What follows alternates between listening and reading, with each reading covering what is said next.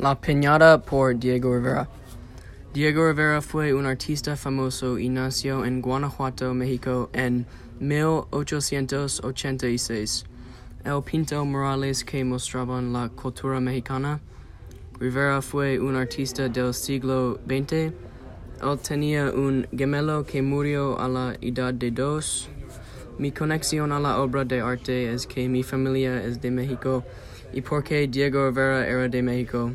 La piñata fue un tema que me interesó. La piñata por Diego Rivera es muy famoso porque el cuadro muestra a los niños agarrando los dulces. Rivera pintó la piñata para un hospital para mostrar a los niños que hay esperanza para ellos. Rivera usó una paleta y un pincel para pintar esta pintura. El tema principal es mostrar a los niños que hay esperanza. En el centro de la pintura hay niños que están cerca de la piñata y están agarrando los dulces.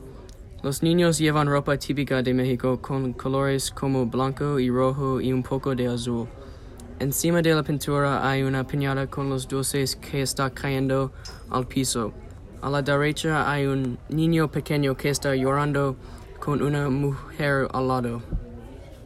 En el fondo los colores son oscuros, pero cerca a los niños los colores son vividas y claros. La piñata está claro también. El mensaje de este cuadro es dar esperanza a los niños enfermos. Mi opinión de la obra es que pienso es un cuadro hermoso porque de los colores y el mensaje que lo da. Me siento así porque los colores ayudan personas y porque son muy hermosos.